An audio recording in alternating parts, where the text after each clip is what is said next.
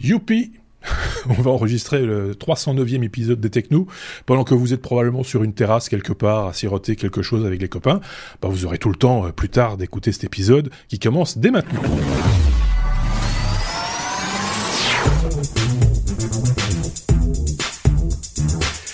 L'épisode 309, c'est au tour de Sébastien et Aurélien que voici, que voilà. Salut les gars, de partager donc les news qu'ils ont compilées cette semaine. C'est ainsi qu'il sera question du plantage remarquable de Fastly, de la keynote discrète d'Apple, euh, d'une application qui enfile les mauvaises pratiques comme des perles, d'une autre application qui peut sauver des vies. On parlera aussi d'un nouveau venu dans la famille Boston Dynamics et de nouvelles spécifications NVMe. Merci d'avance pour euh, les pouces levés, les abonnements, les partages dans vos réseaux, etc. de, de ce nouvel épisode qu'on vous propose.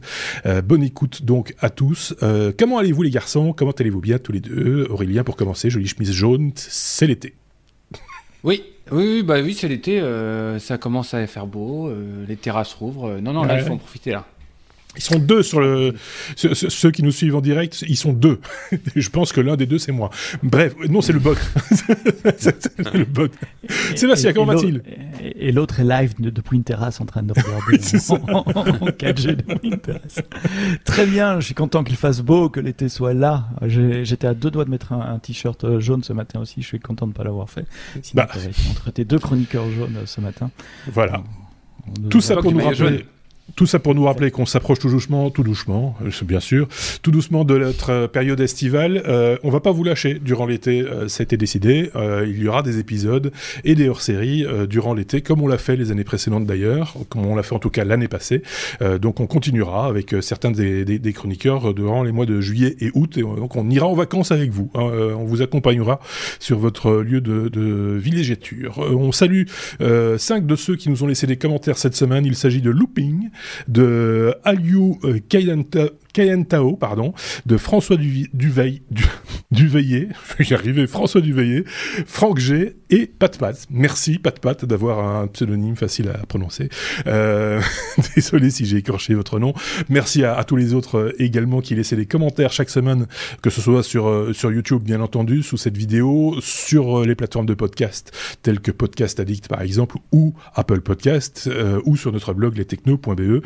Ça nous fait toujours plaisir et quand il y a lieu, comme je le toujours, on vous repasse un petit, euh, on, remet une petite couche et on, et on, on répond à vos questions ou, euh, ou, à vos propositions. Je pense qu'on peut entamer vite fait, bien fait euh, cet épisode qui a l'air d'être un petit peu chargé, si vous voyez ce que je veux dire. D'ailleurs, s'il est trop chargé, on posera quelques sujets, vous le savez, dans notre bonus que vous pourrez découvrir dans les jours qui viennent si, si vous êtes vraiment, vraiment au taquet. Première lettre. La lettre A. comme ah. euh, oui la première lettre c'est la lettre A euh, comme euh, Apple Apple qui a fait une keynote en ouverture de, de cette, cette, cette, grande réunion de développeurs c'est la période de l'année qui veut ça hein, le WWDC c'est ça, hein ouais, c'est ça. Et, et, donc, tu as un peu suivi ça, Sébastien, et donc tu vas nous en dire ce que tu as, as, retenu. C'est vraiment une, une keynote pour les développeurs. Ouais, la WWDC, c'est une conférence pour les développeurs où typiquement Apple présente euh, les nouveautés qui vont intéresser les développeurs, mais c'est intéressant de la regarder parce que bah, ce qui est nouveau pour les développeurs, c'est ce qui va arriver bientôt dans la prochaine génération d'applications, et donc ce que nous, euh, utilisateurs, pourrons euh, utiliser également. Et puis moi, je suis développeur aussi, donc j'aime bien regarder ce qui se passe côté euh, développeur. Traditionnellement, ça se fait au Moscone Convention Center à San Francisco. J'ai déjà eu la chance d'aller quelques fois, pas pour Apple, pour d'autres, mais bah, cette année encore, c'était c'était online. Je dois tirer mon chapeau à Apple sur la, la qualité des, des vidéos, des présentations et des keynotes euh, parce que franchement, je, suis comme eux, j'organise des conférences online également. Tout ce qu'ils n'ont pas mis euh, sur Apple TV+, en moyen, ils le mettent sur leur keynote. Waouh la, barre est haute pour, euh, pour, pour la, qualité des démos, des montages vidéo et tout, c'est assez impressionnant. Alors, euh, si vous regardez, si vous suivez l'actualité Apple, vous avez forcément euh, vu les principales nouveautés, iOS 15, macOS 15, iPadOS 15, WatchOS 8. Je ne vais pas revenir là-dessus parce que ça a été couvert en long et en large par toutes les, les, sites de, news qui suivent Apple. Et puis si vous n'aimez pas Apple, ça vous intéresse pas de toute façon. Donc j'ai choisi un autre angle euh, pour, pour, pour les technos. et je, vais en parler deux fois d'Apple aujourd'hui. D'abord sous l'angle des développeurs, qu'est-ce qu'il y a de nouveau pour les développeurs? Et puis tout à l'heure on parlera de, quelques nouveautés sécurité euh, et les éléments de sécurité qu'ils vont apporter dans les différents OS, que ce soit macOS ou iOS. Pour les développeurs, j'ai repéré cinq trucs qui ont, qui, ont, qui ont attiré euh, mon attention et que je voudrais partager avec vous. D'abord, c'est une application qui s'appelle Swift Playground. Swift, c'est le langage de programmation qu'ils ont développé, mhm. qui est le langage de programmation euh, qui devient standard maintenant pour programmer, que ce soit sur iOS ou sur macOS. Et Swift Playground, c'est une application pour iPad et sur les grands iPads, c'est assez sympa qui permet d'expérimenter euh, du, du, Swift, de taper une petite ligne et puis directement à côté voir ce que, ce que ça fait dans une interface euh, graphique. Et donc un, espèce de, de, vue euh, double comme ça entre le code d'un côté et le simulateur de l'autre. Il l'améliore, le Swift Playground, il existait déjà pour Mac, il l'amène sur iPad. Et surtout, euh, ils permettent maintenant de faire une application complète. Donc on ne doit plus avoir Xcode et, et, tout un setup assez compliqué sur un portable. On peut développer des applications mobiles ou ou, ou euh, pardon, mobile ou tablette sur un iPad et les envoyer à App Store euh, pour validation et pour publication sur l'App Store directement euh, Swift Playground. Je n'ai pas encore regardé comment ça marche en détail, mais c'est bien, ça me paraît une technologie plus inclusive, ça permettra de mettre la programmation dans les mains de plus de gens, peut-être d'abaisser un peu le, niveau d'entrée pour, pour, plus ludique aussi peut-être. Peut-être. Puisqu'on voit le, résultat, le, fait d'avoir un résultat direct, souvent ça, ça rend les choses plus, plus amusantes, plus, oui, plus, plus, plus ludiques. Autre chose pour les développeurs, deux kits, comme Apple dit, ce sont des frameworks, des librairies, donc des, morceaux de code qu'on peut inclure dans ces applications. Euh, pourquoi j'ai envie de l'en partager avec vous? Parce que ça va changer peut-être la manière dont vous allez utiliser vos applications. Le premier s'appelle ShareKit et c'est un, un, framework qui permet de partager du contenu avec quelqu'un d'autre via FaceTime par exemple. Imaginez que je suis monsieur Netflix, voilà, vous m'imaginez en rouge, je suis Netflix, et j'aimerais bien mettre dans mon application Netflix la possibilité de voir un film ensemble. Marc, j'aimerais bien que toi tu te connectes sur FaceTime avec moi le soir et qu'ensemble on se dit allez, on se prend une bière et on regarde d'un film ensemble et on mhm. commente le film ensemble, bien qu'on soit pas dans la même pièce. Eh bien, ShareKit permettra de faire ça, permettra de, de partager du contenu euh, interactif de vos applications avec vos interlocuteurs, messages ou FaceTime en temps réel. Ça peut être pour ça peut être du live, film ensemble. Euh, ça peut être n'importe quel contenu qui est dans les applications. Alors, d'accord. Ça, peut être de la musique, écouter de la musique ensemble, des, applications de dessin. Par Assister à un match de foot, par exemple. Peut-être. Parce que c'est là, c'est là que l'échange, à part un épisode des techno bien sûr, mais c'est sur un match de foot que les échanges euh, interpersonnels, on va dire, sont, sont les plus les plus frappants, me semble-t-il, plus qu'un film peut-être. Quoique.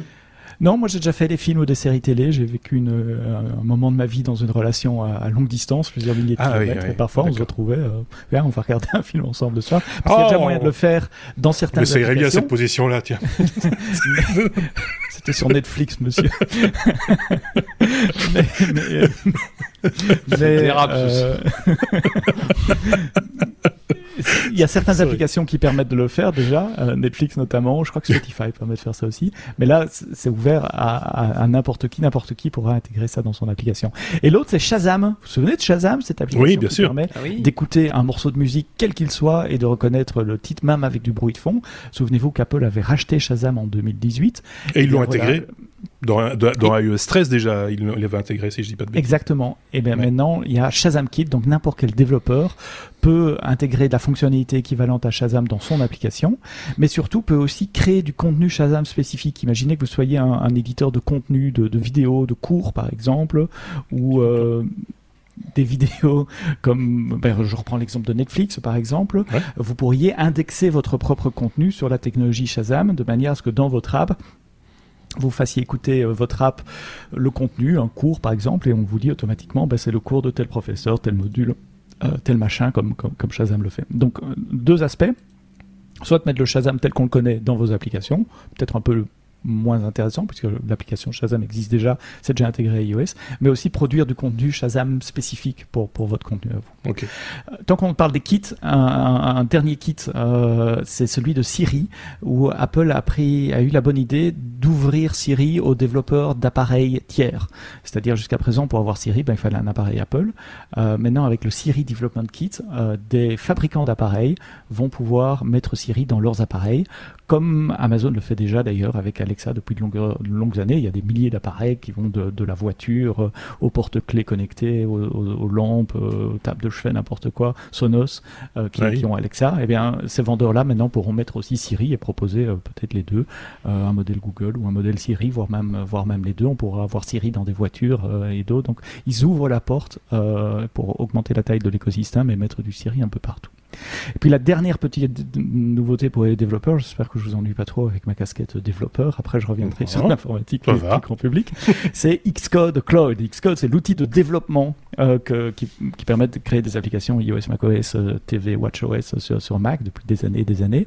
Et euh, ce que les développeurs font souvent, les développeurs professionnels, à chaque fois qu'on change le code, automatiquement l'outil va compiler tout le code pour s'assurer que le changement qu'on a fait mhm. ne casse rien, retourner des tests de façon automatique pour s'assurer de nouveau que le changement qu'on a fait ne change rien. On fait ça au fil de l'eau, c'est ce qu'on appelle de l'intégration euh, continue. Typiquement, il faut une ferme de serveurs, parce que imaginez, vous avez 50 euh, développeurs qui font des changements euh, toute la journée. Bah, il faut des, machines qui, tout au long de la journée, compilent et build votre application.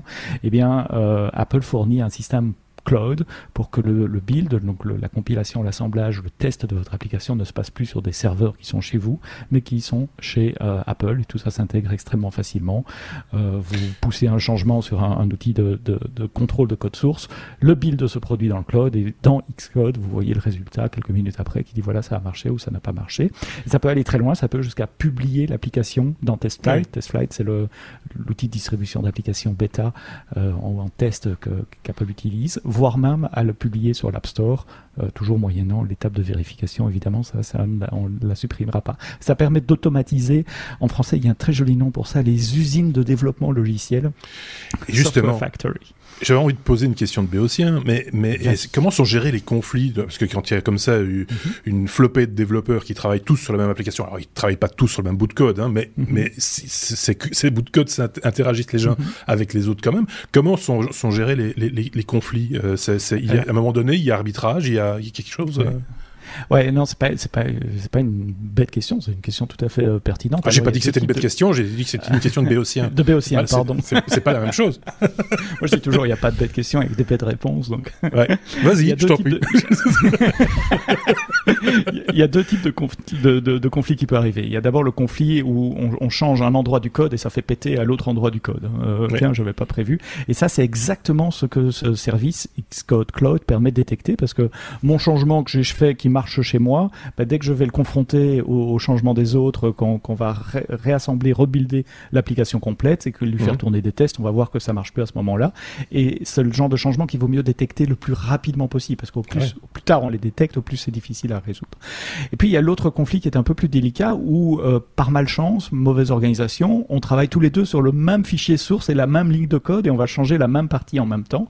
Et là, entre le moment où on build, le moment où on compile et le moment où le, le, développeur développe, il y a un outil de, de, de, gestion de version entre les deux qui mhm. lui va détecter qu'il y a eu un changement sur la même ligne de code dans, dans le même fichier et là il peut pas résoudre manuel euh, automatiquement. Là il n'y a pas de miracle, il faut qu'un humain aille se plombe. Donc il faut un arbitrage humain à un moment donné sur pour le. dire voilà c'est ce changement là qui est le bon et c'est celui-là que je prends. C'est ce qu'on appelle un conflit. L'outil de, de, source code control le plus utilisé aujourd'hui ça s'appelle Git et quand il y a ça bah, il faut faire un Git merge donc fusionner deux ensembles de changements incompatibles c'est le cauchemar de tous les développeurs. C'est super difficile à faire. Si c'est un changement sur une ligne, ça va, mais en général, quand il y a des, conflits de git merge, et j'imagine euh, que bien souvent, ou avoir des cheveux blancs. Si, si arbitrage, on préfère que ce soit un, tiers qui, arbitre à ce moment-là plutôt qu'un des deux développeurs parce qu'ils ils vont jamais être d'accord. Ça, ça, ouais, ça dépend. Parfois, ça, tombe sous le sens que, que l'un Question de caractère, peut-être aussi. Parfois, c'est le chef qui gagne. Euh, ok, bah oui, ça peut arriver. Voilà, donc des nouveautés pour les développeurs Apple, des nouveaux kits à inclure dans les applications, des nouveaux outils de développement, notamment de l'intégration continue dans le, dans le cloud, Siri qui pourra arriver bientôt chez vous euh, dans, dans des euh, devices non Apple, et puis Swift Playground qui permet de mettre euh, la programmation Swift dans les mains de tout un chacun sur un iPad. Vous voulez encore entendre parler de cette keynote? Ne touchez à rien, on en reparle d'ici quelques minutes euh, sur le plan de la sécurité. Euh, mais avant ça, il y a d'autres choses aussi dans l'actualité, bien sûr. Bah, Un nouveau bébé. Ah, il est un beau bébé. Euh, chez Boston Dynamics, vous savez, c'est, euh, on aime bien hein, euh, quand ils nous font des, robots. Des fois, on se pose la question de, c'est de l'image de synthèse? Non, ça a été fabriqué en laboratoire. Ce truc-là, ça n'existe pas vraiment. Et si, souvent, ça existe. Et c'est, des fois un petit peu arrangé pour que ce soit encore plus, plus, plus, plus, plus, plus, joyeux et plus, voilà, plus vendeur peut-être. Mais quand même, ils font des trucs, Aurélien, qui sont quand même assez, assez balèzes, quoi. Faut le dire. Oui, oui, oui. Alors, euh, bah, comme tu le disais, hein, euh, Boston Dynamics, on les connaît bien. On avait eu la petite vidéo avec les, les humanoïdes qui dansaient, le petit chien. Euh, et on s'était, on a, il y, avait, non, non, mais il y avait une vraie, une vraie polémique. On, s'était posé la question de savoir si c'était, ça, ça, semblait vrai, hein, et c'était vrai. Et c'était vrai. Mais et, donc du coup là, Boston Dynamics, donc certes en technique, en technologie, il la maîtrise, hein, ça on est d'accord. Mais moi, je, de mon côté, je voyais ça plus comme du une démonstration technique plutôt que des choses industrielles. Et, et ben non, là justement, ils me, ils, me font mentir puisque ils viennent de sortir un robot qui s'appelle Stretch. Vous allez voir des vidéos, euh, qui est un, qui est un bras robotisé sur un AGV. Un AGV, c'est un petit, c'est un petit robot mobile avec des roues et euh, qui est destiné à la manutention. Et euh, donc, en fait Boston Dynamics a, racheté une, société qui était spécialisée dans la manutention qui s'appelle Kinema en 2014. Et euh, donc, ils ont vraiment la, volonté de, vraiment rentrer dans les usines euh, avec des, robots qui sont pas, euh, qui sont à des tarifs classiques de la robotique, qui sont pas extrêmement chers. Et, donc, ils présentent ce, robot Stretch qui est destiné à vider des palettes ou vider des conteneurs et qui et donc c'est, il sera disponible en, en 2022. Euh, alors, la comparaison avec un humain euh, pourrait se faire, parce qu'ils annoncent quand même 8 heures d'autonomie, hein, euh, qui... sans, sans, pause déjeuner, je suppose. voilà, sans pause pipi, merci Sébastien.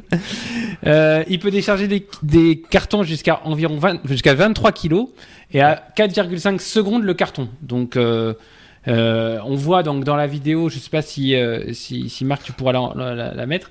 Ah, bah, là, oui. qui, qui, donc il y, a un, il y a un conteneur, pardon, il y a un conteneur qui arrive. ils ouvrent les portes, le robot rentre dedans et décharge euh, rang par rang, rangée par rangée, tous les cartons et il met ça sur des, des tapis. Donc bah, ça scanne la taille de chaque carton, le poids de chaque carton. Il y a une petite, un système à ventouse qui va le chercher. Voilà, on, on, la voit bien là. Enfin, ceux qui regardent la vidéo, tu veux dire, parce que ceux, qui, nous écoutent ne voient rien du tout, mais ils le verront, parce qu'on va mettre les liens, évidemment, comme toujours. Oui. Et, et, et, euh, ils présentent ça toujours euh, en ouvrant un carton et en prenant le petit chien qui était, qui était, qui était caché dans un carton.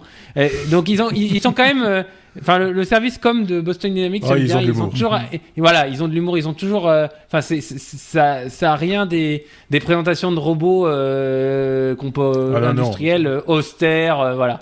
Là, il y a, y, a, y a, un côté humain, ils dansent, voilà. Et là, il y en a deux qui vont danser, puis après, ils vont aller décharger les cartons. Bon, alors, moi, ils ont 8 heures d'autonomie, est-ce, qu'ils bossent 8 heures ou est-ce qu'ils dansent 8 heures? Je sais pas, mais. J'ai envie, j'ai envie de dire que, que, que, enfin, opinion personnelle, hein, Boston Dynamics, c'est un petit peu à la robotique euh, ce, ce, que SpaceX est à l'espace. C'est-à-dire qu'ils ont complètement redessiné euh, euh, mm. l'environnement pour, pour le rapprocher de l'imaginaire de certains films de science-fiction des années 90, etc.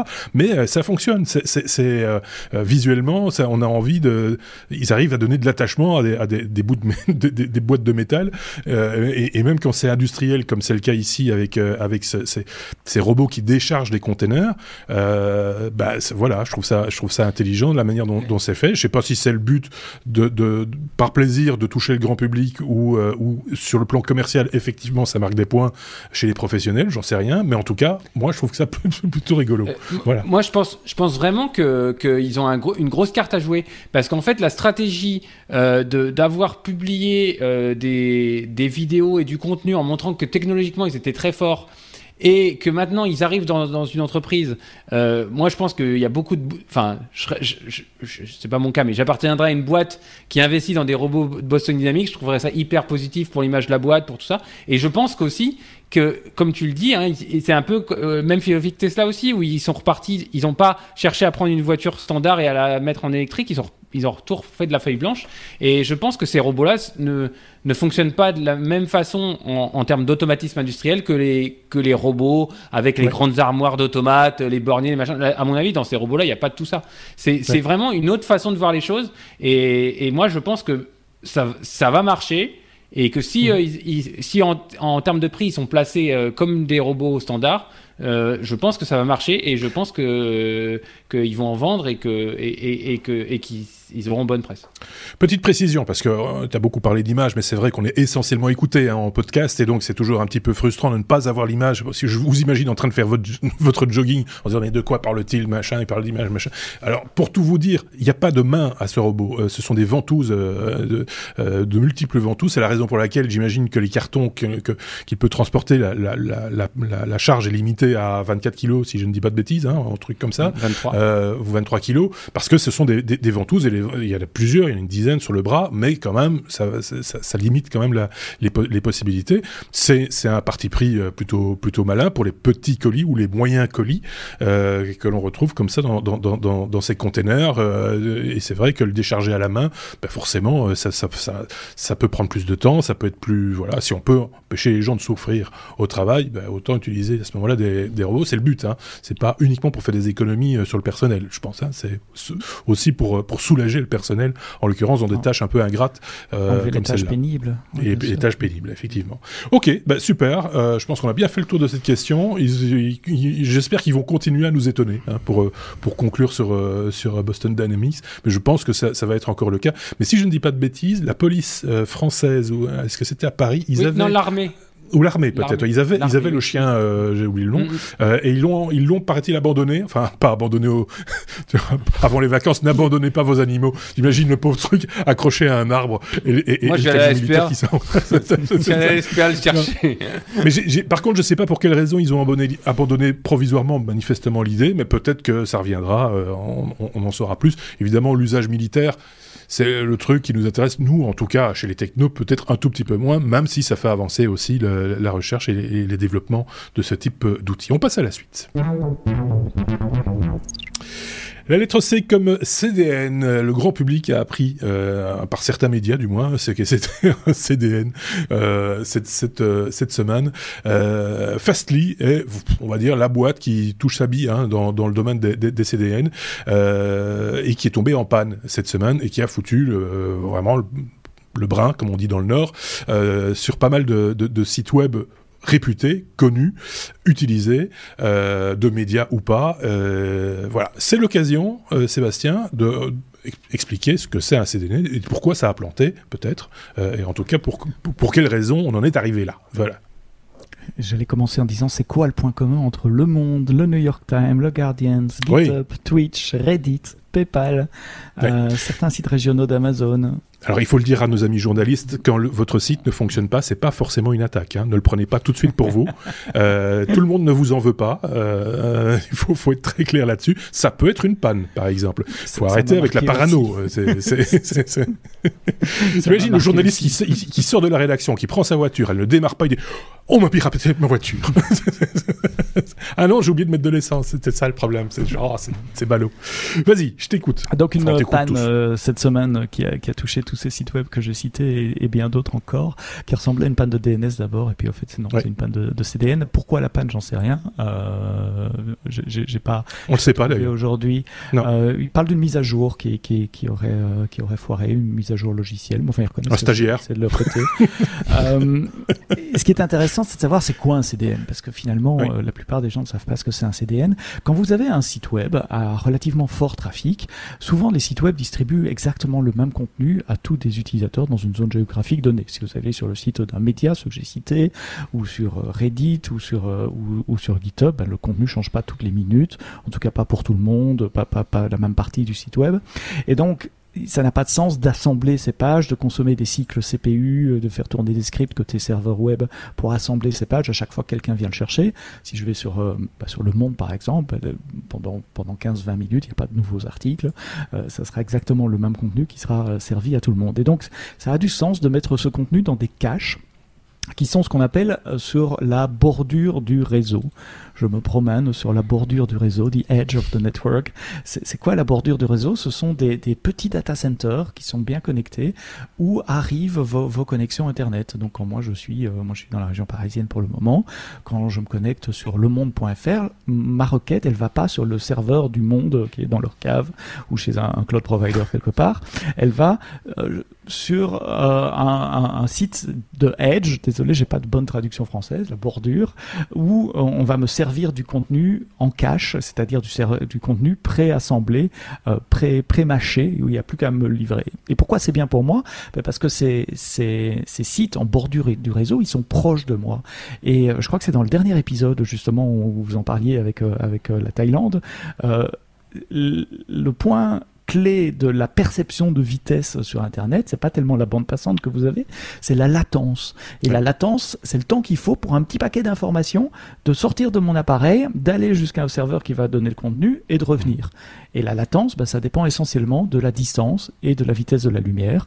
On peut mmh. pas trop jouer sur la vitesse de la lumière, alors on essaye de jouer plutôt sur la distance en mettant le contenu proche des utilisateurs dans des caches en, en local.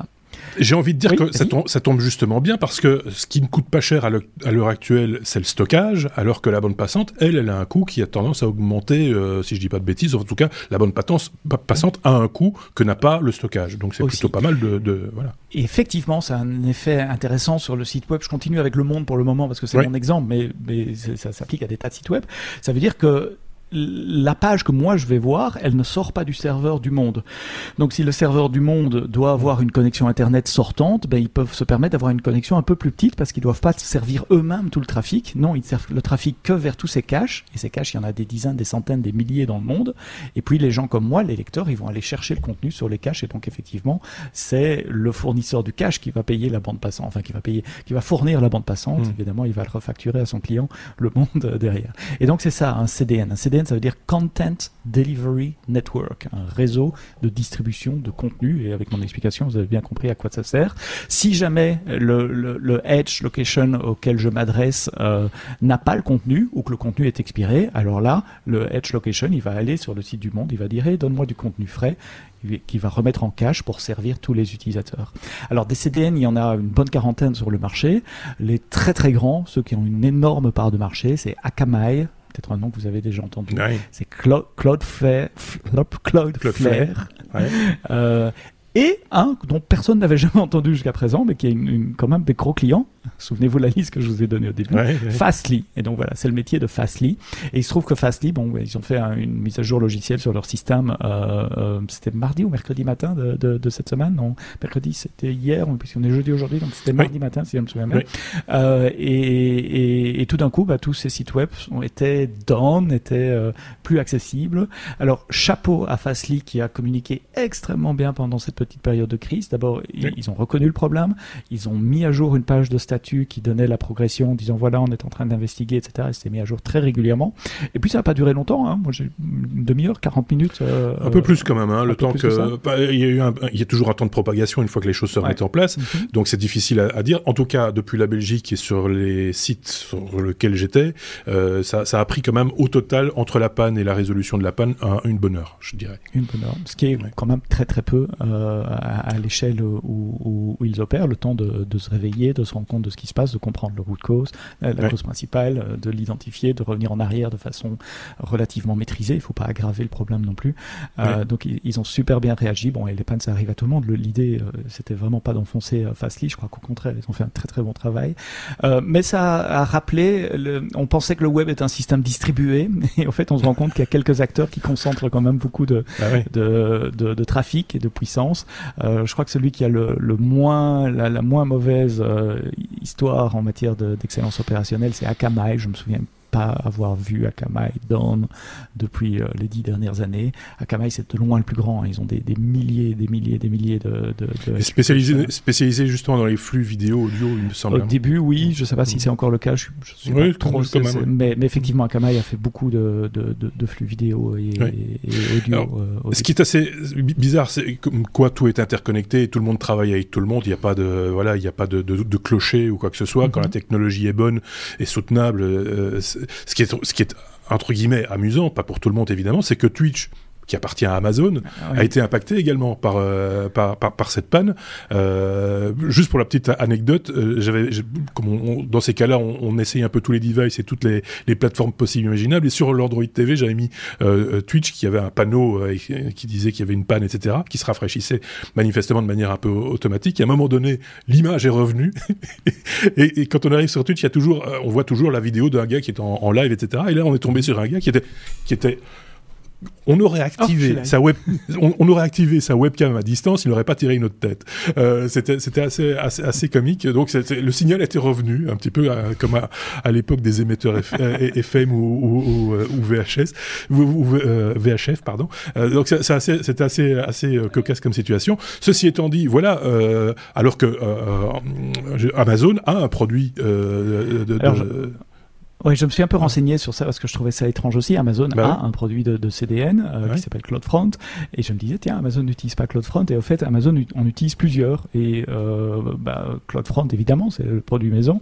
Euh, Fastly euh, c'est public maintenant puisqu'Amazon était down pendant la panne de Fastly. Ah oui, Ils peuvent pas nier qu'ils l'utilisaient pas et d'autres aussi que, que, que je peux pas citer. Mais justement ils en utilisent plusieurs pour éviter que la panne de 1 impacte la disponibilité du site web. Donc là ils ont quand même foiré un truc à mon avis. Oui, c'est ça. La panne de 1 a impacté, en tout cas dans certains mm. pays. Je sais que Amazon Allemagne a été indisponible pendant un petit moment. Euh, et il y a peut-être aussi un temps de basculement. Je, je, sais pas trop, mais justement, je pense, je, pense qu'Amazon Prime euh, vidéo a été impacté aussi à un moment donné, mais ouais, Donc justement, les très gros acteurs, ils utilisent plusieurs CDN pour se prémunir de ce genre de panne. Mais même quand on en utilise plusieurs, ça peut quand même rendre le site inaccessible.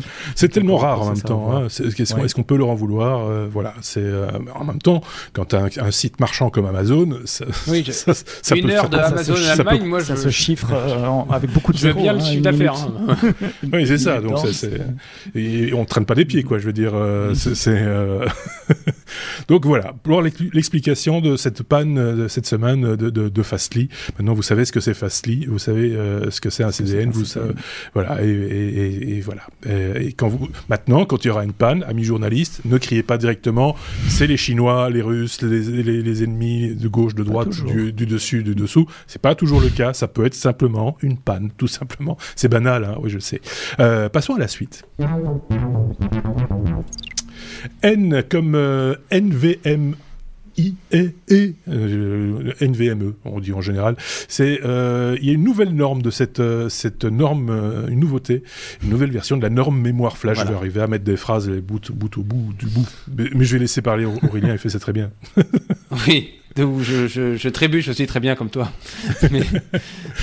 bon, oui, non, alors, nouvelle version de la norme NVMe, euh, donc on va parler stockage, disque dur. Et alors, j'avoue que euh, quand j'étais, euh, il y a quelques années, je m'intéressais bien et j'étais bien friand de, petites nouveautés sur ce domaine-là, mais alors ça va à une telle vitesse que j'arrive plus à suivre. Donc je me suis, je, me suis remis à la page et puis j'ai, j'ai dit tiens, je vais en faire une news comme ça au moins je serais peut-être pas le seul couillon à. Je, je, vais réviser mes leçons avec vous. ben, un peu. Non, mais. Euh, je, euh, Pourquoi pas? Non, mais c'est vrai, euh, disque dur M2, machin, tout ça, je, maintenant, je sais plus. C'est vrai que quand on n'est pas dans le hardware et qu'on monte pas des machines tous les jours, machin, etc., je le sais, on, en sait tous quelque chose. quand tu as, tu as, une machine à monter toi-même, souvent, quand on fait ce qu'on fait, euh, la vidéo, machin, etc., on aime bien avoir sa propre configuration, on essaye de l'étudier le, le, mieux possible, et chaque fois remettre son nez là-dedans et voir ce qui est compatible, qui, ce qui fonctionne le mieux et qu'est-ce qui est le plus adapté à ceci, cela. C'est chaque fois un casse-tête, c'est un vrai métier, il faut, faut le reconnaître. Et ceux qui font ça à longueur d'année, bah, on leur tire notre chapeau parce que il faut, il faut suivre. Euh, tu as tout à fait raison et, et c'est pas toujours évident. Donc, NVMe pour Non-Volatile Memory et le E, c'est Express. Alors en fait, euh, juste, donc les disques durs avant euh, avaient un protocole. Donc je parle des anciens disques durs qui tournent avec des plateaux. Avaient donc un protocole qui était qui passait par un protocole qui gérait donc ces plateaux. Et euh, bah, ça n'était beaucoup. Quand les, euh, disques durs euh, à mémoire flash sont arrivés, les SSD sont arrivés, bah, ce protocole n'était plus optimal puisqu'il y avait plus de disques à faire se tourner, il y avait plus tout ça. Mais l'histoire a toujours, c'est comme pour les voitures électriques, hein, on cherche à, à, mettre une nouvelle technologie avec des anciens protocoles. Donc Euh, jusqu'à il n'y a pas longtemps, les disques durs SSD tournaient encore avec le protocole des anciens disques durs qui tournent. Jusqu'à ce qu'ils se disent, bon bah voilà, maintenant euh, on va faire des disques durs à mémoire flash, euh, on va leur faire leur propre protocole et on va gagner du temps à ne pas avoir, enfin, à, avoir, à ne pas avoir à gérer ces plateaux qui tournent et tout ça. Donc là, en fait, la nouvelle version de cette norme, elle modifie trois choses elle modifie les. Elle, va chercher à utiliser toutes les zones du, disque. Parce que vous savez qu'un disque dur à mémoire flash, euh, bah, on peut écrire qu'un certain nombre de fois. Il y a un certain nombre de cycles euh, où on peut écrire et effacer. Donc, euh, elle va chercher à optimiser le placement des données en fonction de la fréquence des usages. Donc, forcément, plus vous avez une donnée qui est, écrite souvent, plus on va la mettre, on va la dispatcher partout. Euh, utiliser des clés, en fait, au niveau de l'adressage, euh, avant on, envoyait des adresses, maintenant ce sont des clés. Alors me demandez pas exactement comment ça fonctionne. Et, alors c'est là où ça me fait rire, c'est utiliser des, des disques durs tournants. C'est-à-dire que la norme NVMe, vous pourrez mettre, comme quand on fait marche arrière, vous pourrez mettre des disques durs à plateau sur la norme NVMe maintenant. Donc bon, ça sera, on, fait le, travail dans un sens, le travail dans l'autre. C'est assez drôle, c'est énorme. Moi, ça me fait rire. Ah, donc, euh, tout ça pour dire que, en fait, le, juste un mot, Aurélien, je vais te demander de ne pas crier, s'il te plaît. Euh, j'ai l'impression que tu n'auras pas besoin de micro. Tout le département dans lequel tu habites l'entend déjà. Si la fenêtre est ouverte, tout le monde t'a déjà entendu. Et en plus, si tu passes en plus par mon micro, depuis Bruxelles. Donc, ne, crie pas. Ne crie pas, calme-toi, ça va aller. non, mais depuis que tu m'as demandé de mettre mon micro près, maintenant. Oui, mais c'est pas, c'est pas une raison pour hurler. et, et, donc, et donc, cette norme NVMe, elle permet quand même de passer euh, à. Alors, c'est des données, c'est des débits théoriques, hein, à 8 gigaoctets par seconde, quand même, vous imaginez ça, Enfin, moi j'ai connu des PC avec 100 mégaoctets de, oui. de, disques durs. Euh, contre des disques durs standards qui étaient à 600 mégaoctets seconde. Donc il y, a plus qu'un rapport 10. Et euh, dans l'article qu'on vous met en lien, on parle aussi de. Bah, on l'a bien vu ces dernières années, la, vitesse à laquelle votre PC boot et tout ça, tout ça c'est lié à ces normes-là. Euh, si, si enfin, quand vous, votre PC boot, vous allez chercher, vous, vous chargez un système d'exploitation à partir du disque dur. Euh, et, et, et, les temps d'accès de votre disque dur à ce moment-là sont critiques et c'est ce qui fait votre temps de démarrage. Donc, euh, donc voilà, donc comme le disait Marc, il y a, enfin, si vous montez une machine vous-même, faites attention, il y a 50 types de connectiques, 50 types de NVMe. J'ai lu des trucs, mais il y a plusieurs types de NVM avec plusieurs types de connecteurs. C'est assez complexe si vous voulez, si vous cherchez vraiment du débit, euh, faites vraiment attention au type de connecteur que vous mettez. Mais en tous les cas, c'est hyper intéressant. Et la démarche aussi est intéressante de voir qu'en fait, on avait une nouvelle techno qu'on a mis avec un, ancien protocole, et maintenant on met une norme pour le nouveau, la nouvelle techno, et on intègre l'ancien protocole. Donc, euh, bah, voilà, c'est le, principe d'une norme à un moment donné, c'est d'éliminer les autres normes qui font la même chose. Euh, c'est un un peu le principe du, du, du, jeu aussi. Bon, bah, si ça va dans ce sens-là, c'est plutôt, plutôt pas mal. Ça veut dire qu'on va avoir des disques de plus en plus, enfin des disques. On va continuer à appeler ça des disques. Hein. C'est comme les podcasts, on appelle ça des émissions, mais on n'aimait rien du tout. Hein. J'ai pas d'antenne moi chez moi, il hein, y a rien. Euh, donc, on continue à utiliser des termes comme ça euh, sans plus savoir à quoi ils il, faisaient référence. Quoi qu'il, euh, nos disques d'aujourd'hui vont perdurer euh, et, on va alors on va encore utiliser les disques à dur avec des plateaux pour certaines applications, mais ça, ça va être de moins en moins courant. Euh, je sais pas ce que tu en penses, Sébastien. Tu es au plan du chef je comprends pourquoi. Ouais, ouais, ça, ça permet d'avoir un seul contrôleur NVMe, quel que soit le disque que, que tu as derrière, voire d'avoir des disques hybrides et donc d'avoir des, des stratégies. Euh, alors à la maison, ça, ça s'utilise peut-être pas beaucoup, mais en entreprise, c'est assez classique d'avoir des, des stratégies de stockage différemment, on, différentes. On appelle ça des tiers de stockage, donc les données chaudes, on les garde sur le disque SSD. Les données froides, auxquelles on a moins besoin d'accéder, on les met sur un disque à plateau qui coûte moins cher et qui est plus lent. Euh, si on peut simplifier la manière dont on accède à ces disques en n'ayant qu'un seul contrôleur, bah, ça a beaucoup de sens pour les fabricants de serveur, euh, ça, ça, fait moins de place. ou, ou, ou, ou de, de NAS, il y, a, y a beaucoup de NAS, NAS, qui, qui, qui, qui, font du mixte. Oui, bah voilà. C'est euh, donc une norme qui évolue. Euh, bah, on, a, mis comme chaque fois, on met les liens hein, vers euh, articles, vers Wikipédia aussi, parce que on en parle de cette norme sur, Wikipédia. Si vous avez envie d'aller plus loin et si vous avez envie de monter vous-même votre machine, documentez-vous par pitié, parce que c'est vrai que on se retrouve des fois avec une carte mère qui est pas compatible avec la, carte NVMe qu'on voulait mettre dedans parce que c'est une longue et pas une courte et des machins comme ça. Il y a tellement de produits sur le marché que ça devient difficile et sinon sinon, faites appel à un, professionnel pour être, pour être sûr. Posez-nous toujours la question au passage. Hein. Peut-être vous êtes de, de, bonne utilité, peut-être pas moi, peut-être pas Sébastien. Euh, Xavier touche à quand même. Xavier touche un peu à, tout ça. Donc, euh, il, pourrait peut-être donner quelques, quelques petits conseils pratiques sur ce type de, sur ce type d'objet. Voilà, je pense qu'on a fait le tour de la lettre N. On va passer à la lettre suivante. S comme suivante, euh, non, comme sécurité. Euh, et donc, c'est l'occasion de reparler de cette keynote Apple, euh, qui en fait de plus en plus pour la sécurité, manifestement la sécurité, la confidentialité des données, et c'est promis, après j'arrête de parler d'Apple aujourd'hui. oui. Euh, on, va se faire allumer de toute façon, c'est bon. les, six, premières minutes étaient déterminantes, on va avoir tous les rageux sur le dos, ça c'est sûr. Mais vas-y, on continue. Trois choses que j'ai retenues. Euh, je commence par la, celle qui existe déjà un peu mais qui étendent, c'est le mail relais. Donc l'idée euh, du mail relais, ils vont proposer un service dans eCloud qui a été renommé pour l'occasion eCloud Plus, donc avec plus de fonctionnalités mais pour le même prix, un service de relais d'email, donc de pouvoir gérer générer des adresses email uniques A, B, C, D, 1, 2, 3 at euh, non pas at Apple, at, euh, at iCloud.com que vous pouvez partager avec euh, un hôtel, une newsletter, un site web, et les mails qui seront adressés à cette adresse-là vont être envoyés chez Apple et Apple vous les fera suivre sur votre adresse traditionnel, Outlook, Gmail ou enfin votre adresse email. Ça permet d'avoir une adresse unique par site web et donc si jamais ben, vous commencez à recevoir de la pub, du spam ou autre euh, sur cette adresse email, vous savez où vous l'avez laissé.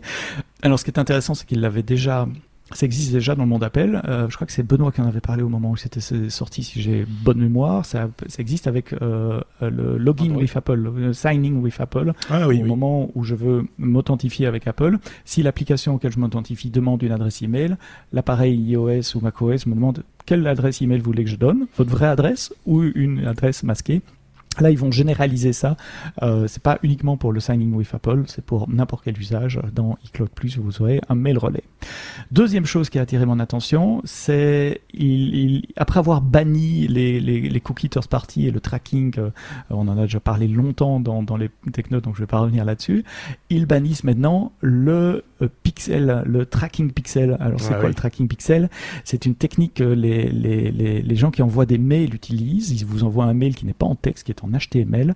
Et dans cet HTML, il y a une image d'un pixel quelque part, c'est-à-dire on la voit pas à l'écran, qui comme toute image, ben, c'est un lien, si vous avez déjà codé la page HTML, c'est un lien vers l'image qui se trouve sur un serveur, un serveur chez vous par exemple, et si jamais on appelle quelque chose, appelle cette URL-là, ben, vous savez que votre mail non seulement a été reçu, mais qu'il a été ouvert, puisqu'il il a fallu afficher le pixel à l'écran, et donc pour peu qu'on mette les bons paramètres euh, dans, dans l'HTML derrière, on peut dire qui quelle est la personne exactement, sur quel appareil, quelle adresse IP, quand. Imaginez que vous en mettiez plusieurs dans une newsletter, ça permettrait de savoir exactement euh, jusqu'où vous avez lu la newsletter, quels sont les articles que vous avez lus, etc. Donc c'est un moyen assez puissant, surtout que maintenant les newsletters reviennent euh, à la mode, il y en a de plus en plus et certaines qui sont payantes. Eh bien, il se trouve qu'Apple Mail va euh, détecter ça et bloquer ça, donc vous ne serez plus suivi par les pixel tracking si jamais vous utilisez des, des newsletters dans Apple Mail.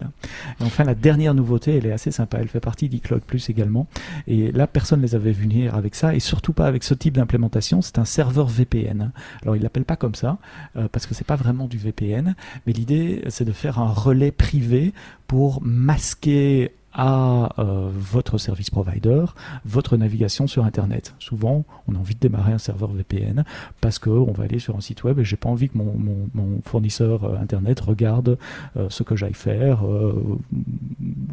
je veux pas que le site web sur lequel je vais trouve mon adresse IP source, etc. Et donc, vous utilisez des, des VPN. Il y a peut-être moyen de faire un hors-série aussi. Tiens, quels sont les VPN Comment mettre en place un VPN, etc. et Apple va proposer gratuitement, si j'ai bien compris, dans le package eCloud Plus, un service de relais de navigation, mais un peu plus intelligent que les VPN. Parce que le problème avec le VPN, c'est que euh, c'est un tunnel sécurisé entre moi et le serveur VPN. Donc à partir du mhm. moment où j'ai activé ma connexion VPN, tout mon trafic, quel qu'il soit, que ce soit vers Amazon, Google, euh, Apple, Facebook euh, ou lestechno.be, le, trafic est chiffré jusqu'au serveur de VPN. Le serveur de VPN le déchiffre, fait la connexion pour moi sur lestechno.be, reprend le contenu, chiffre le contenu et me renvoie le contenu. Donc les technos ne voient pas que c'est moi qui me connecte, ils voient que c'est le serveur VPN qui se connecte. Mais il faut avoir confiance dans son serveur VPN. Parce que le monsieur qui contrôle le serveur VPN, ou la madame, soyons inclusifs, il peut voir tout le trafic qui passe en clair, oui. enfin clair en HTTPS éventuellement, mais il voit sur, quel site web je vais, quand, mmh. etc. Donc ce qu'Apple propose, c'est une implémentation avec deux serveurs. Un serveur qui appartient à Apple et un serveur qui appartient à une trusted third party, comme on dit en franglais, donc un, tiers de confiance, euh, pour parler euh, français. Ils n'ont pas dit qui serait ce tiers de confiance, ils ont juste dit qu'ils travaillaient avec des grands acteurs de la distribution Internet. Et donc je reviens sur mes CDN, on peut imaginer des, Fastly. des, des, Akamai, des Fastly. ils n'ont pas donné de nom, mais, mais voilà, ce sont les, les usual suspects euh, là.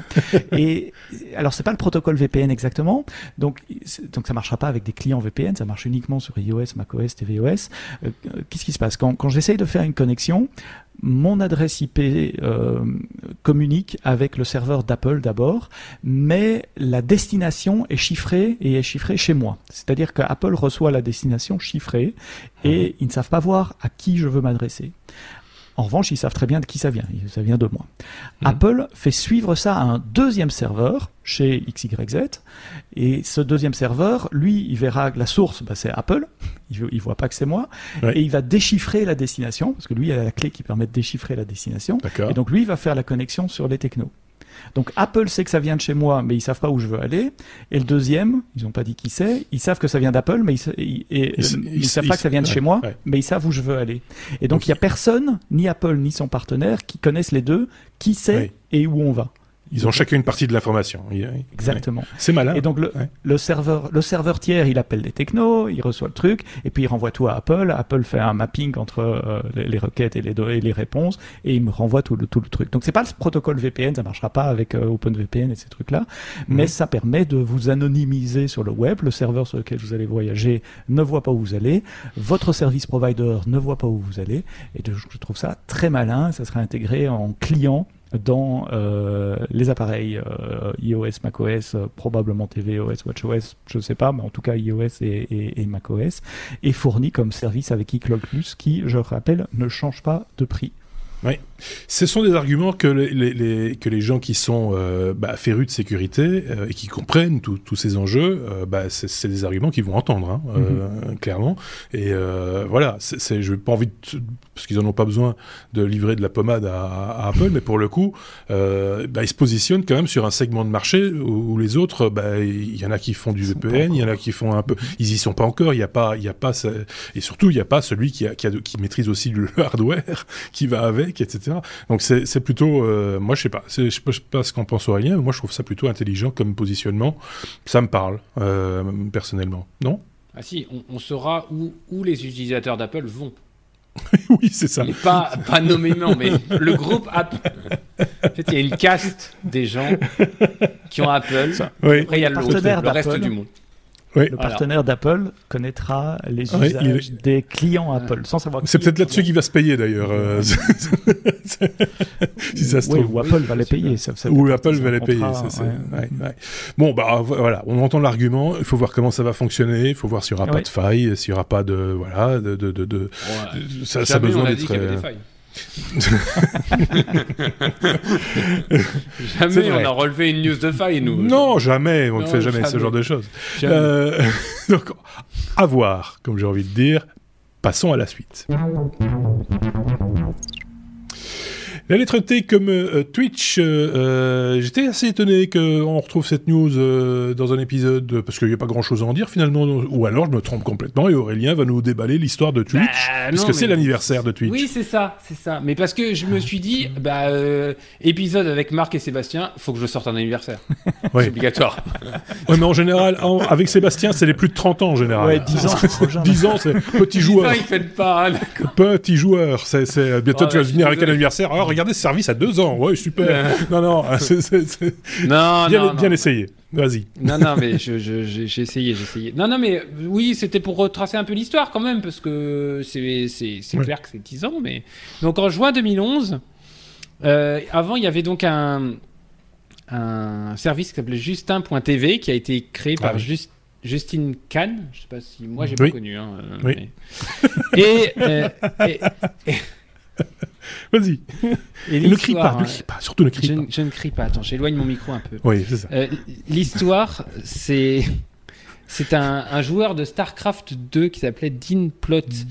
Qui avait besoin, donc qui était sur sur sur enfin sur Justin.tv, Justin.tv, et puis qui, qui, qui était sur Twitch, qui parce que donc ce n'était que du streaming de gaming, il n'y avait pas du tout de de, de, notion d'abonnement. Et en fait, ce joueur-là, il a eu besoin d'argent pour sa scolarité. C'est quand même l'histoire. Et, et euh, il a contacté Twitch, il a contacté sa communauté et euh, il, a, il, a, il a engrangé beaucoup plus d'argent que ce qu'il avait besoin sur son compte PayPal. Et là, Twitch s'est dit, mais on va faire un truc.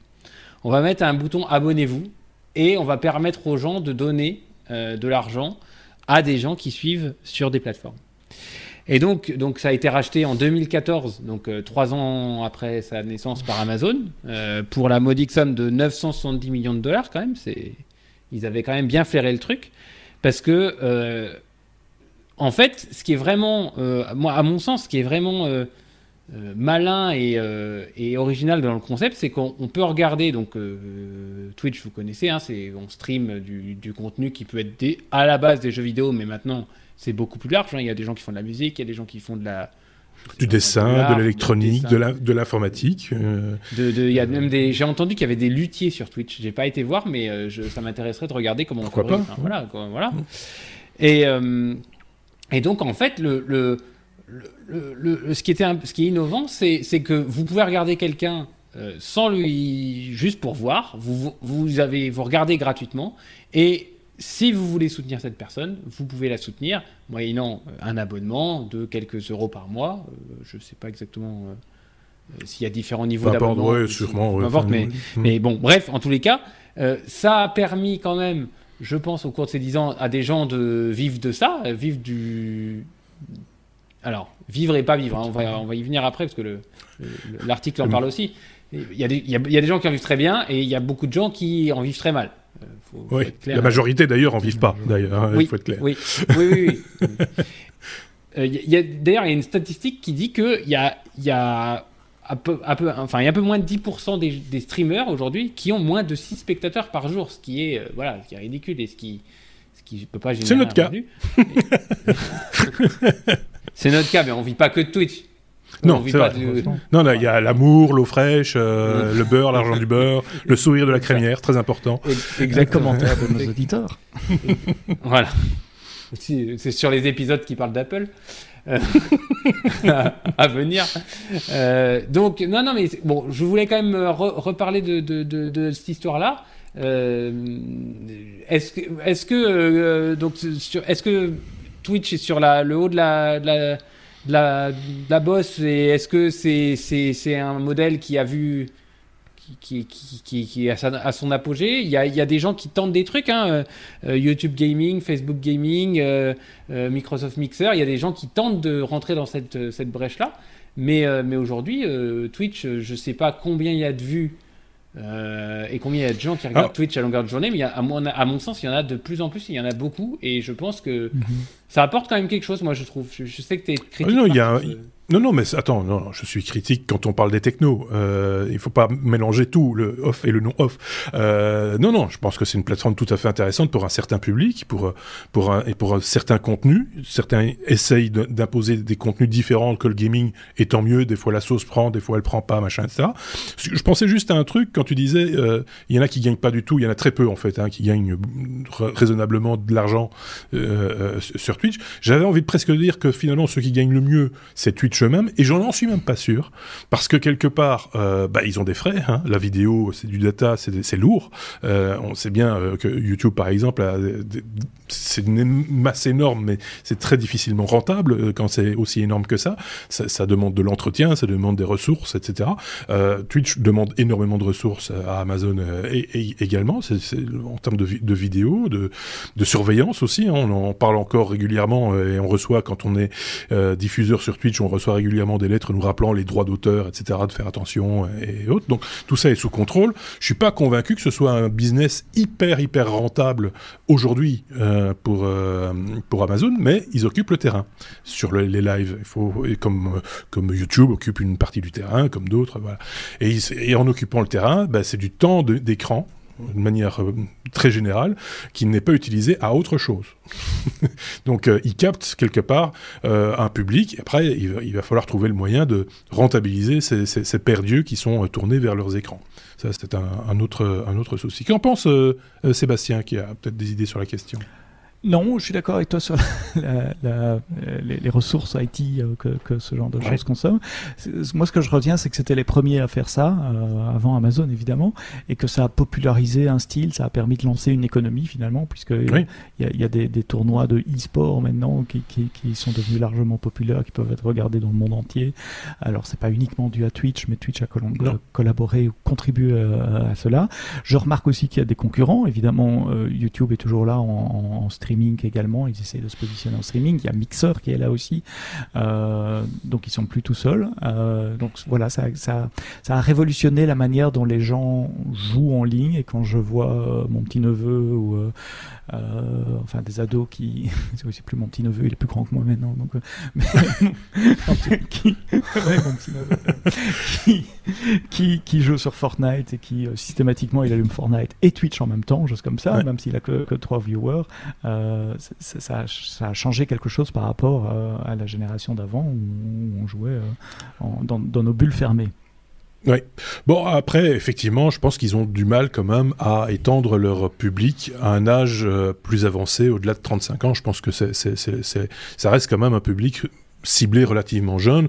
Il suffit de voir les outils tels qu'ils sont conçus c'est clairement conçu pour des, des, des, des, des millennials. C'est pas, voilà, c'est. Euh, alors, il y a d'autres outils de live streaming euh, qui, qui, existent, qui sont euh, certainement plus, euh, on va dire, je mets des guillemets, hein, professionnels, euh, adressés peut-être à un autre public, pour d'autres, par exemple, pour des, pour, des captations de, de, conventions, des choses comme ça, qui sont des mmh. services en, B2B qui, qui, qui, existent également et qui sont. on parlait d'Akamai là tantôt, qui, qui est qui n'est pas un service en tant que tel, mais qui est souvent utilisé euh, euh, comme, diffuseur, en tout cas, de, ce type de, contenu. Voilà, il y, a pléthore de, contenus différents. Il y a, disons, un certain contenu, et on parle aujourd'hui de Twitch en particulier, parce que, bien sûr, 10 ans, parce que euh, un certain public, etc. Je pense que YouTube n'est pas, sur, le terrain du, du live, n'est pas du tout cuit. Hein, enfin, du tout cuit, dans le sens où ils ont encore du, ils ont encore du potentiel de de, ce côté-là. Je vois énormément de gens, de, la croissance, je vois énormément de gens qui font encore du live sur, sur YouTube. Et il n'est pas dit, je le dis ça comme ça en passant, pour ceux qui sont vraiment fidèles aux technos, que les technos ne retournent pas faire du live sur YouTube un jour ou l'autre. Je dis ça, je dis rien. Euh, ouh là là. Euh, donc euh, voilà. Mais voilà. Euh, que dire de plus? Pas grand-chose, euh, du coup. Euh, hein, je pense qu'on a fait... Joyeux anniversaire, Twitch. Merci mm. beaucoup. Alors ça, c'est un autre truc. ça, c'est, on a envie de dire sans transition aucune, pour le coup. On est toujours à la lettre T, mais pour tous anti-Covid. C'est une application, alors il faut le dire à nos amis québécois, belges euh, et suisses, que c'est l'application euh, Covid euh, à la base, hein, française. ici, on parle de, promesses qui n'ont pas été tenues. Alors, j'ai pas tout suivi, étant moi-même belge, de ce, qui s'est passé avec cette application. Je sais qu'ils n'utilisent pas à la base les mêmes protocoles qui sont utilisés par la toute grande majorité des applications anti-Covid de par le monde, avec, avec ces connaissances qui avaient été apportées par Apple et Google euh, à un moment donné. Donc euh, voilà, euh, c'est Sébastien, que peux-tu nous dire sur ces promesses non tenues de cette application? Alors, Tous Anti-Covid, c'est l'application de Covid tracking française. J'ai déjà expliqué comment ça fonctionne ici, je ne vais pas revenir là-dessus. Elle a été améliorée euh, depuis, puisqu'elle permet également de stocker les, les passes de vaccins. Donc, quand on est vacciné, on reçoit un beau document officiel avec un QR code, on scanne ce QR code, et il y a un autre QR code qui se retrouve dans l'application tous anti-Covid et on peut montrer ce QR code pour dire voilà, j'ai été vacciné. Oui. Je lève mon doigt euh, scolairement pour te poser rapidement une petite question parce que mhm. dans les articles qu'on a épinglés, etc., on parle de tous anti-Covid vérif. Est-ce que c'est une, autre application ou c'est ah d'accord. Oui, c'est une autre application. ok. ta question, et, j'y viens. Donc, j'ai mon, je suis vacciné une première fois en tout cas, et donc j'ai un QR code dans mon application Tous Anti-Covid. Comment est-ce que je fais valoir ce code QR code si je veux voyager dans une gare, dans un aéroport? C'est fameux, la fameuse question du pass sanitaire dont on parle beaucoup pour le moment. Et l'idée en France, c'est d'utiliser une autre application qui s'appelle Tous Anti-Covid Verif, qui est très basiquement juste un scanner de QR code Donc la personne qui veut euh, vérifier mon QR code à l'entrée d'une salle de concert ou dans un aéroport prend tous anti-Covid vérif, scanne mon QR code et voit un verre, une marque V euh, en vert qui dit c'est bon, la personne est éligible, soit parce que le QR code représente un test PCR euh, récent, soit parce que le, QR code représente euh, deux vaccinations et plus de deux semaines après la deuxième vaccination. Soit l'application Tous Anti-Covid vérif met un gros rond rouge en disant non, je ne suis pas éligible. D'accord? Tout le monde me suit jusqu'à présent? Oui, ça va. Alors, ils avaient dit on nous avait dit cette application tous anti-Covid vérif, elle partage les données avec personne, c'est super sécurisé, la personne qui va utiliser cette application ne saura rien sur vous, etc., etc. Et c'est vrai quand on y regarde comme ça extérieurement, c'est joli. Euh, j'ai juste mon rond vert ou mon rond rouge. Je sais pas pourquoi c'est vert ou rouge. Je sais pas si c'est parce que la personne n'a pas de PCR ou si le PCR est plus vieux de trois jours ou si c'est un manque de vaccin. Je sais pas quel vaccin. Est-ce que c'est une dose, deux doses mhm. Non, j'ai juste mon rond vert et, et, et rouge. Donc là, ça colle. Cependant, et c'est là que le bas blesse, et c'est là que les, promesses n'ont pas été connues. Dans le QR code qu'on scanne, euh, toute l'information est en clair. Il y a mon nom, il y a mon prénom, j'ai essayé moi-même, vous prenez un bête card, reader, il y a mon nom, il y a mon prénom, il y a ma date de naissance, il y a euh, la date d'injection du premier vaccin, il y a la date d'injection du deuxième vaccin si j'en ai eu un deuxième, il y a la marque du vaccin, il y a la molécule, tout ça, et, le numéro de téléphone de l'infirmière, le... presque. Et, tout ça est signé, donc il y a une clé de signature euh, à la fin. Alors qu'est-ce que fait tout, tout anti-Covid vérif Première chose assez surprenante, elle lit les informations qui sont dans le QR code, c'est pas surprenant. Mais deuxième chose, elle les envoie sur un serveur pour valider la signature. Et on se demande pourquoi est-ce qu'ils n'ont pas mis la clé publique dans l'application pour vérifier la signature dans, euh, dans, dans l'application. Ils auraient pu le faire, mais non, là si on n'a pas de réseau, ça marche pas. Si le serveur qui vérifie le, le, la signature euh, est down, ça marche pas non plus. À qui est-ce qu'ils envoient ça? À l'imprimerie nationale, société privée détenue par l'État 100%. Euh, c'est eux qui ont fait l'application, je crois. Donc pas pas de problème, c'est sur des serveurs français, en France, donc pas de problème de ce côté-là. Mais néanmoins, ils, vont voir passer ces informations en clair alors qu'il y aurait eu moyen de pas le faire. Euh, je ne peux pas dire qu'ils vont faire quelque chose de mauvais avec ces informations, c'est pas là le but. Mais disons qu'elles passent en clair par là alors que franchement, elles n'ont rien à faire. Plus amusant, et on va revenir chez Akamai, euh, une bonne pratique logicielle consiste à ne pas envoyer ces appels d'API directement sur un serveur pour pas surcharger ce serveur, mais passer par un Content Delivery Network. Peut-être revenir un peu en arrière dans l'épisode pour savoir. Si ah bon, genre Network.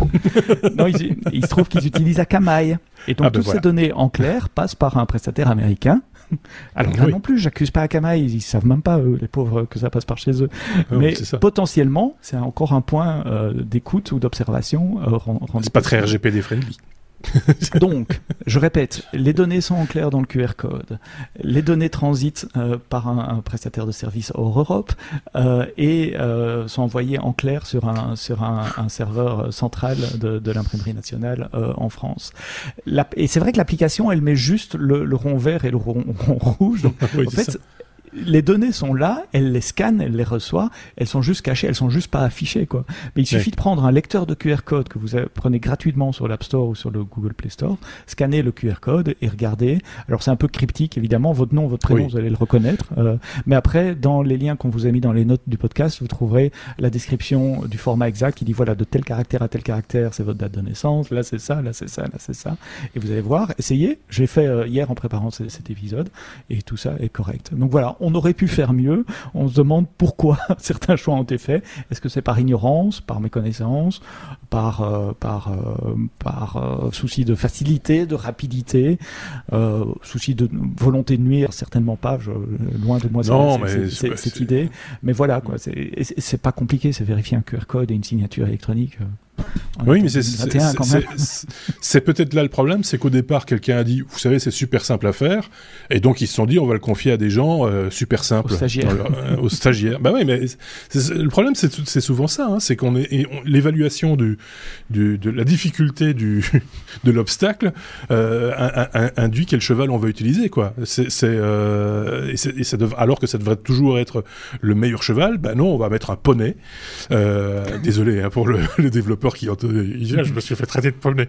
Euh, J'aurais pu dire un âne, mais je l'ai pas fait. Euh, donc on a, on, a, sorti un poney parce que la barre était pas très haute, et puis bah voilà, le poney il s'est pris les pattes dans le dans, dans, dans, dans l'obstacle, et puis voilà. C'est comme ça. C'est le, le, hacker qui a fait le reverse engineering du truc, il dit euh, bon bah c'est bien d'envoyer toutes les demandes à un serveur centralisé à l'imprimerie nationale, mais si leur serveur est down, on fait quoi? On empêche tous les trains de partir et tous les avions. Oui, c'est ça. C'est le offline, on connaît pas quoi. C'est voilà, c'est forcément. Pas pour le moment, c'est ça. J'en fais deux. ça. enfin voilà, euh, encore un, un, un sympathique ratage, on a envie de dire, hein, un, gros, un gros fail de ce côté-là aussi. Après, on s'étonne aussi. Enfin, ça c'était un petit peu agaçant quand même. On en rit, mais il faut être très clair. Euh, moi, chez les technos de manière générale, hein, je pense ne pas dire des bêtises en disant qu'on pense que qu'on croit que ce, ce type d'outil peut vraiment aider la société ah, à bien sûr. Ah, je suis pas en train de dire qu'il faut pas l'utiliser. Hein. oui, mais c'est une mauvaise, c'est la plus mauvaise, publicité. bien sûr. Euh, et, donc pour le grand public, ça, ça passe dans les, les, dans les réseaux sociaux, ou sur les médias traditionnels. On va dire ah bah ça marchera pas. Mais non, c'est voilà. Ah, c'est ça c'est pour les anti-vax, pour les, les anti sanitaires. Euh, ça, ça, va mettre des arguments. Ça, ça, ça, ouais, voilà. Ça, ça, à leur moulin. Exactement, c'est la, phrase que je cherchais. Je, savais qu'il y avait une histoire de, moulin dans le truc. J'allais mettre de la, moi j'allais mettre de la soupe dedans, je sais pas pourquoi. Euh, c'est quand je suis fatigué, je, mélange un peu les, les pierres qui roulent, euh, machin, etc.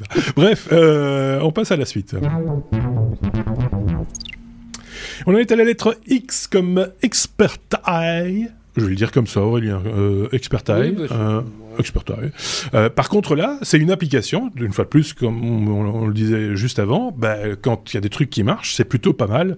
Et ça, c'est une application qui peut sauver des vies, euh, Aurélien.